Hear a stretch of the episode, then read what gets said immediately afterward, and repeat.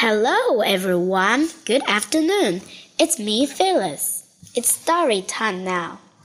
Ben got a beautiful kite as a birthday gift. He and his parents went to the beach to fly the kite. What happened to the kite? The Blow Away Kite. Story by Pamela Gates. Illustrations by Clara Branch. Mom and Dad gave Ben a beautiful kite for his birthday. It was pink and orange with a red tail. It had a long string that went round and round a white plastic ring. Let's go down to the beach and fly it, said Dad. It's a good day for flying a kite. They took the kite down to the beach.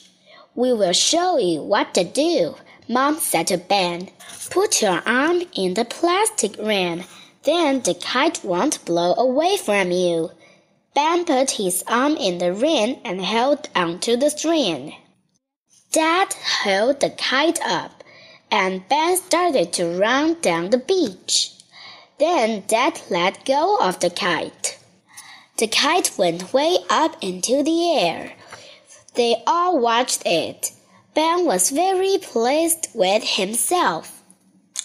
That looks like fun, said Dad. You can have a turn now, said Ben, and he pulled the kite down. But please be careful with it. I will be careful, said Dad, and he ran along the beach with the kite. Dad was looking up at the kite. He was not watching where he was going. Dad tripped over, and the string slipped out of his hand. The kite went flying away in the wind. The kite went out over the waves. Oh no! cried Ben. My new kite was gone. I will never get it back. But then the kite splashed down into the sea. Dad ran down the beach and right into the waves.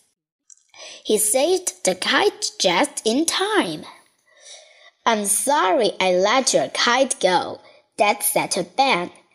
Ben and Mom laughed. You have to put your arm in the plastic ring, said Ben. Then it won't blow away from you. Let me ask you four questions. What was Ben's birthday gift? What was it like? Where did Ben's family fly the kite? What happened when Dad flew the kite? Was Ben angry with his dad? Why?